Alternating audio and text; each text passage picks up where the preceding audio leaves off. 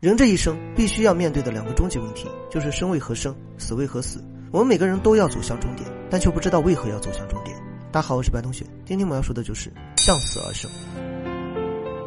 死亡对任何生物来说都是一个绝对禁忌的话题，禁忌到说出一个死字都可能会令人感到不适。所以，我们忌谈死亡，刻意的回避死亡，会不自觉的用走了、没了，或者说亡故、去世来代替这个死亡。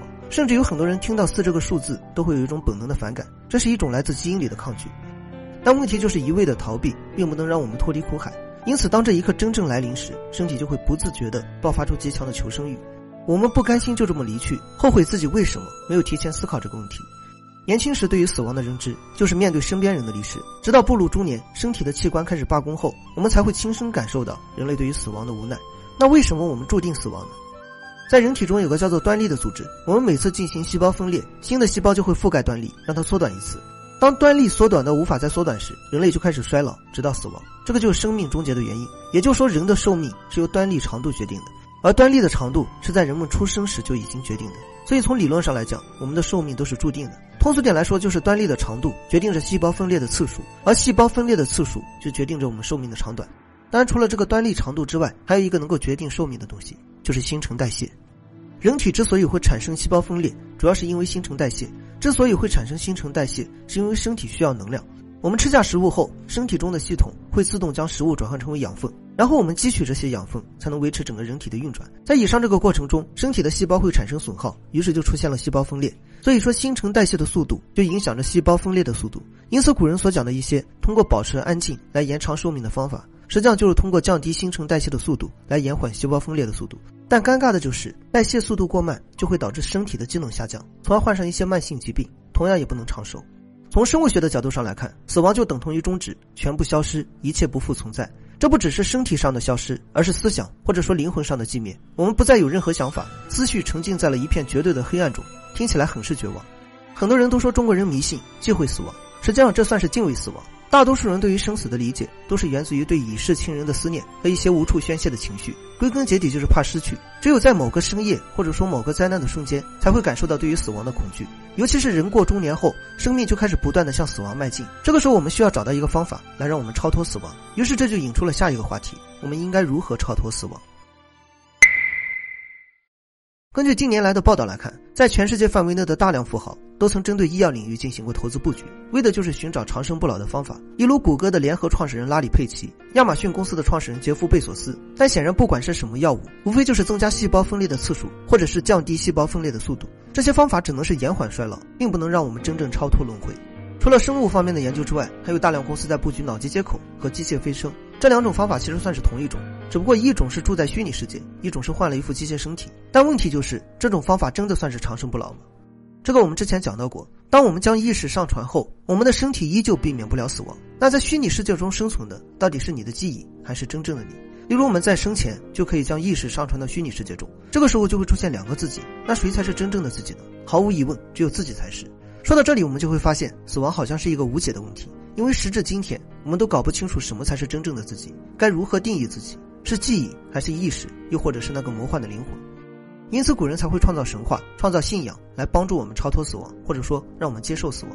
其中最典型的就是埃及，他们认为人可以复生。大体的方法就是，首先要将人制成木乃伊，之后我们的灵魂会去往灵界，在灵界承受众神的审判后，再用阿努比斯神在周围十二众神的监审下，将人的心脏和羽毛放在一起称重。如果心脏比羽毛轻，那就代表他是一个好人，可以去往永生的世界；如果比羽毛重，那就代表他是恶人，要接受地狱的审判。在后世的神话和信仰中，也大多都吸收并改编了这一观点，其中不外乎是去到另一个世界，或者说接受审判，然后轮回转世。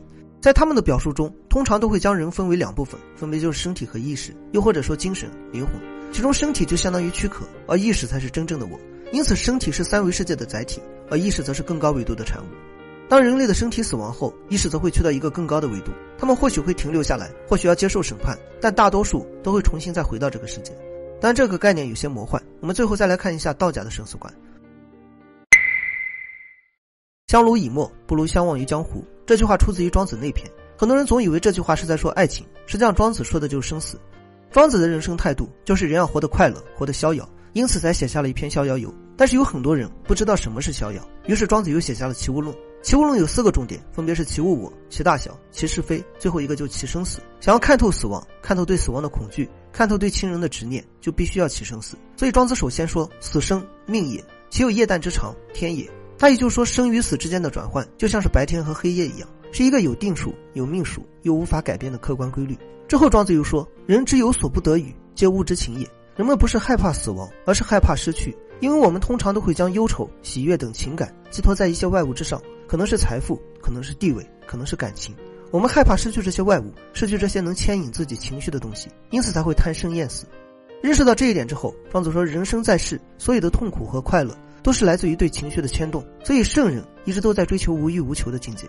但人在离世后达到了无欲无求的境界，却又害怕失去人世间的悲欢离合。在这两种状态下，我们皆有烦恼和快乐，所以他们之间并没有什么区别。于是就引出了其生死的概念。再往下就是相濡以沫，不如相忘于江湖。两条搁浅在岸边的鱼，只能依靠彼此身上的水分来生存。他们互相吐气，活得如此艰难。这个就相当于人将情感寄托在外物之上。这句话不是在说生有多好，也不是在说死有多好。而是说，与其这样，为什么不能回归大道呢？也就是不如相忘于江湖。与其我们思念旧人，被情绪挑唆；与其我们贪生怕死，炼丹修仙，为什么不能顺应大道的规则，安然的去接受他们呢？生是苦中作乐，死是乐极生悲。我们并不是因为永生不死，从而实现超脱，而是因为能够看透生死，所以才能实现超脱。这个就向死而生。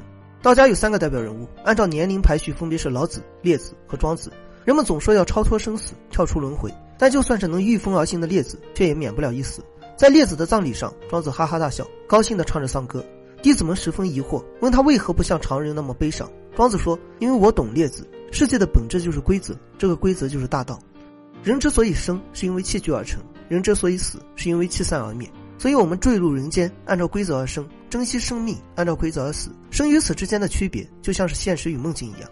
我们不知道现在是现实还是梦境，同样也不知道现在是生还是死。”我们熟知的生死只是我们所创造的概念，谁又知道死是不是真的生呢？因此，按照规则而活就好。我们都知道古人追求成圣，那什么才是成圣呢？有一个重要的标志，就是知天命。什么是天命？就是规则。生不足以喜，死不足以悲，这个就天命。大多数人在弥留之际，都会产生很强的求生意念，或许是不甘，或许是遗憾。之所以会这样，不是因为怕离去，而是怕失去，怕失去亲人，怕失去财富，将自己的幸福建立在了外物之上。但只有真正看透死亡后，我们才知道生就是另一种死，死就是另一种生。所以在庄子看来，只有在看透死亡之后的生，这才是真正的生，真正的向死而生。那么今天的内容就到这里了，我是白同学，我们下期再见。